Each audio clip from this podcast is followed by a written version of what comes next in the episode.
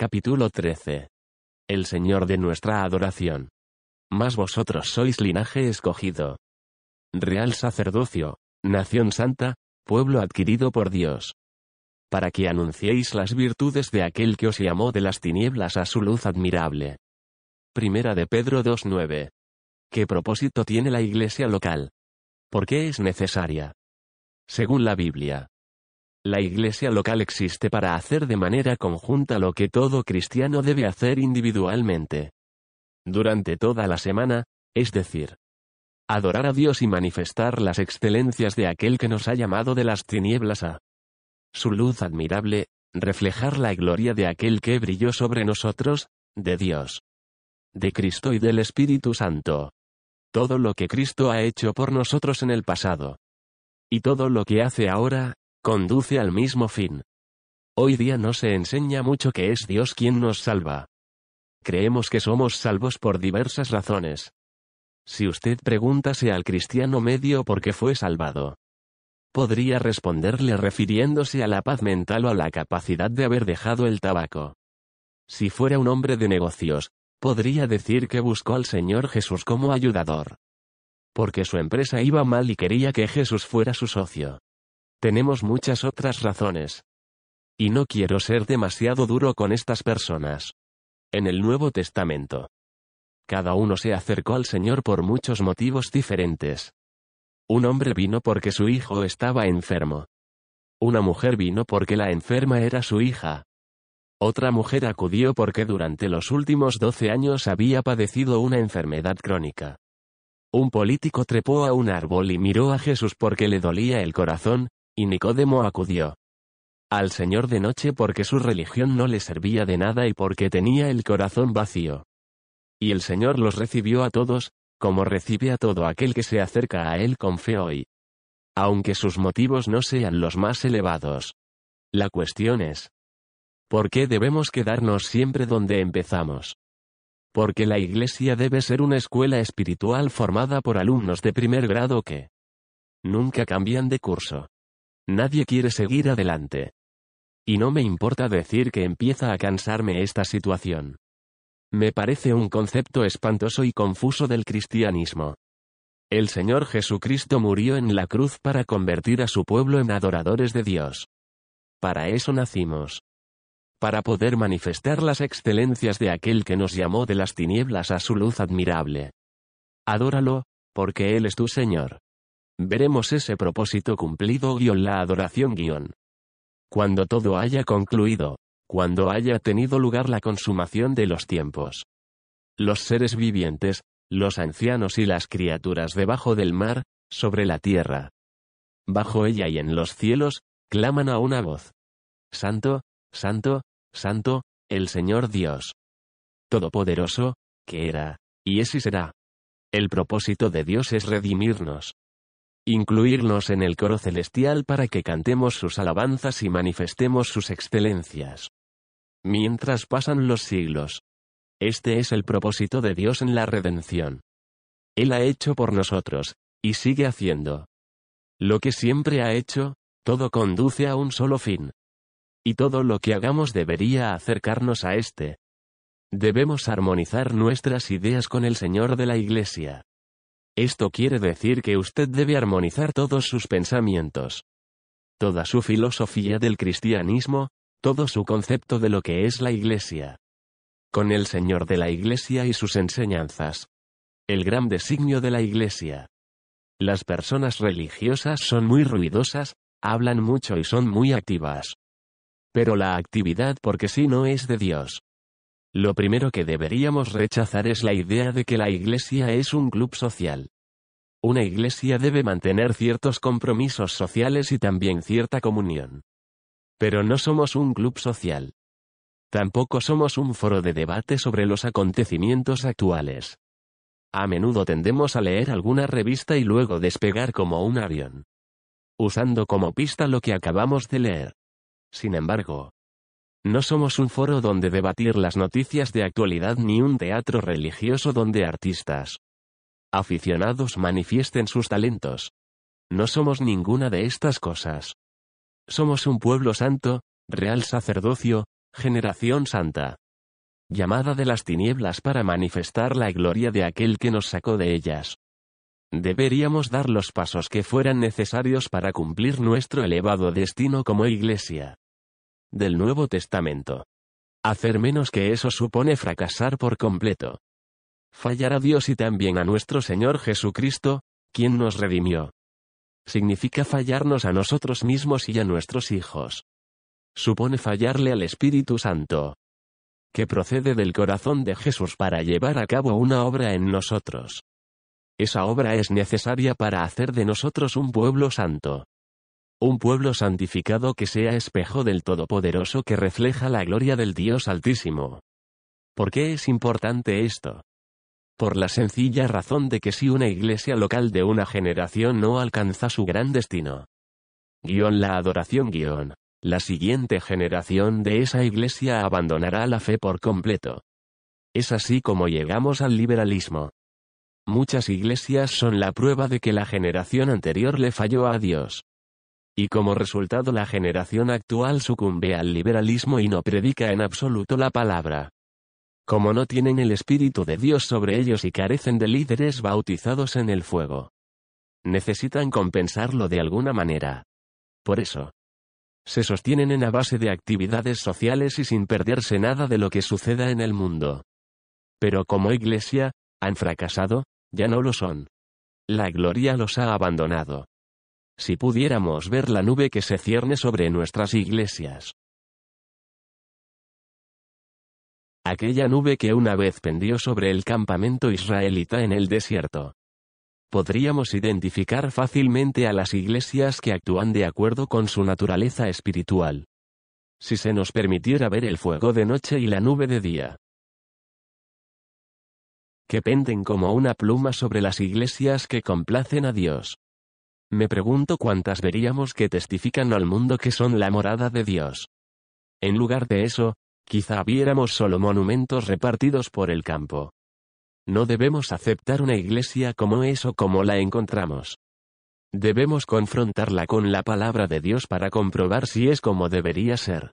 Luego, con reverencia y en silencio, lentamente pero con seguridad, con paciencia y amor. Debemos conseguir que vuelva a parecerse a la del Nuevo Testamento. Para ver si es así como sería si el Espíritu Santo se complaciera en ella. Y cuando eso sucede, el Espíritu Santo empieza a brillar como luminarias en la iglesia. Eso es lo que anhela ver mi corazón. Viva conforme al propósito para el que fue creado. Para los cristianos profesos, si no cumplimos el propósito con el que Dios nos creó. Es mejor que nunca hubiéramos nacido. Qué tremendo e inexpresablemente trágico es ser para siempre un vaso roto. Es trágico que Dios haya hecho de mí un jarrón donde poner las flores del paraíso. El lirio de los valles y la rosa de Sarón. Una vasija sencilla de arcilla que desprendiera una fragancia que llenara todo el universo. De Dios y que luego yo haya permitido que ese jarrón se hiciera pedazos en el suelo. Y no pudiera usarse para el propósito que Dios le había dado. Es tremendamente trágico ser un arpa sin cuerdas. Tener la forma y el aspecto de un cristiano. Pero carecer de cuerdas que pueda tañer el Espíritu Santo. Qué espantoso es ser una higuera estéril, que no tiene más que hojas y carece de fruto. Jesús salió de Jerusalén con sus discípulos y encontró una higuera, tenía hojas. Pero cuando se acercó al árbol vio que no tenía frutos. Por naturaleza. En las higueras aparecen los higos antes que las hojas. Cuando aparecen en escena las hojas, es su forma de decir a todo el mundo. Vengan. Aquí hay fruto. Y, según la naturaleza del árbol, los higos deberían haber brotado antes que las hojas. Pero en este caso, eran las hojas las que habían brotado primero, invirtiendo el orden. Cuando Jesús se acercó, separó las hojas y quiso tomar un higo. Resultó que no había frutos. Se volvió a sus discípulos y les dijo que observaran aquel árbol.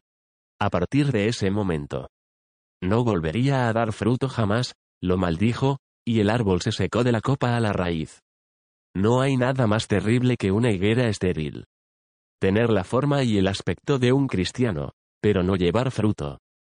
Ser una estrella que no brilla, ser como esos hombres solemnes y espantosos descritos en segunda de Pedro y en la pequeña epístola de Judas. Pensemos en las estrellas oscuras, que no brillan, y en las nubes sin lluvia. Qué terrible ser un espejo roto del Todopoderoso, cuyo propósito conferido por Dios era el de atrapar la luz hermosa del Señor y reflejarla a todo el universo. En lugar de eso, hay un espejo resquebrajado, roto, que no puede reflejar nada. Por eso Dios lo desaprueba y lo expulsa del huerto del Edén. Qué horrible es ser consciente de esto durante toda la eternidad. Lo más espantoso de los seres humanos es nuestra conciencia. Somos conscientes de las cosas. Si no fuera por nuestra conciencia, nada podría dañarnos. El rico que murió y se encontró en el infierno era consciente de que estaba allí y sabía que sus hermanos no lo estaban, pero no tardarían en llegar. El infierno no lo sería de no mediar la conciencia. Si los habitantes del infierno estuvieran en coma, no sería infierno. Hoy día el diablo está muy ocupado dentro del ámbito de la psicología y de la psiquiatría. Y se ha hecho con muchos hombres que usan frases que tomaron prestadas de Freud y de los demás. Para decirnos que no deberíamos permitir que la conciencia del pecado nos agobie. Porque eso crea un complejo de culpabilidad. No deberíamos dejar que la religión nos inquiete mucho. En cierta ocasión, a un gran director de una importante institución mental que llevaba muchos años al cargo. Le dijeron, bueno, doctor. Supongo que muchísimos de sus pacientes se volvieron locos debido a la religión.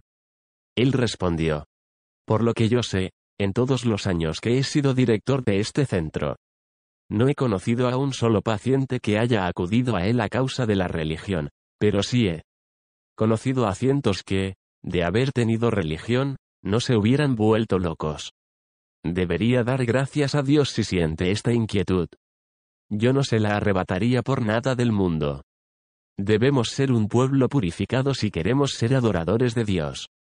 Que reflejen la imagen de aquel que nos creó. Pero las vasijas rotas. Las arpas sin cuerdas, las higueras estériles, las nubes sin agua, los espejos rotos. Qué trágicos y terribles son. Usted puede pertenecer a un pueblo purificado dentro de este mundo. Incapaz de volver atrás y dejar de existir. Pero aún así seguir siendo un vaso roto delante de Dios.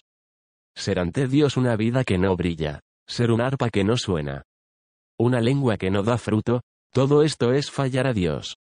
Si usted tuviera una dentadura que requiriese una atención inmediata, lo primero que tendría que hacer cuando pudiera permitirse faltar un día al trabajo sería ir al dentista. Cuanto más importante es encontrar la sangre que me limpia del pecado. No debería permitir que nada se interpusiera en mi camino. Las amistades no significan nada. Los negocios. Es mejor vender frutos secos en la esquina que participar en un negocio que ofenda al espíritu. Santo, rompa el vaso y quiebre el espejo. Los placeres son para las personas locas por ellos. Roma se desmoronó a base de pan ni de circo.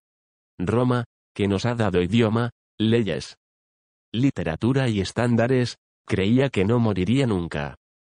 Pero sin embargo cayó como un gran árbol podrido. ¿Ante quién cayó Roma? Sucumbió ante las hordas paganas del norte, los unos los longobardos y el resto de los vándalos. Eran personas indignas de ponerse el calzado de los romanos, incluso de sacarle brillo. Roma no acabó debido a una conquista militar externa, Roma falleció por el pan y el circo. Por los placeres y divorcios, por las diversiones y por tener demasiado de todo. Se engordó y debilitó, y cuando llegó a ese estado, murió. Esto es lo que sucede con las iglesias y lo que le pasará a usted si no tiene cuidado. Lo mismo pasa con los países. Digo que no debe haber nada que nos impida avanzar. Ni siquiera el propio miedo, porque, ¿acaso hay algo más temible que fracasar ante Dios? Entonces, ¿qué haremos? Debemos enmendar nuestros caminos. Así ha dicho Jehová de los ejércitos, Dios de Israel. Mejoren sus caminos y sus obras y los haré morar en este lugar. No se fíen en palabras de mentira, diciendo. Templo de Jehová, templo de Jehová, templo de Jehová es este. Esta es nuestra religión cristiana. Si usted enmienda a fondo sus caminos y sus actos, entonces Dios le permitirá habitar en este lugar, en la tierra que dio a sus padres. Para siempre. Por lo tanto, corrijamos nuestra ofrenda y nuestra oración. Nuestra relación con otros, nuestra disciplina personal, nuestras vidas de oración. Enmendemos nuestros caminos delante de Dios para ser un pueblo puro. Totalmente aceptable para Él, porque ningún hombre puro puede ser derrotado. Y ninguna iglesia pura puede morir. Oración. Oh Señor Jesús. Recordamos tus palabras cuando una de tus iglesias permitió que su amor se enfriase. Tú viniste a ella y quitaste su candelero. Y no quedó ni rastro de esa iglesia en aquella ciudad. Oh Cristo. Queremos buscar delante de ti un testimonio perpetuo. Queremos corregir nuestros caminos hasta el punto de que puedas concedernos otro año. Otra década, miles de años. Pero hasta que tu Santo Hijo descienda de los cielos. Tu luz brillará en este lugar. No solo en el vecindario, sino también en Nueva Guinea. El Perú, el Brasil. El Japón y en todos los lugares donde haya necesidad de escuchar el Evangelio. Oh Dios, te rogamos que nos ayudes para que podamos corregir nuestros caminos.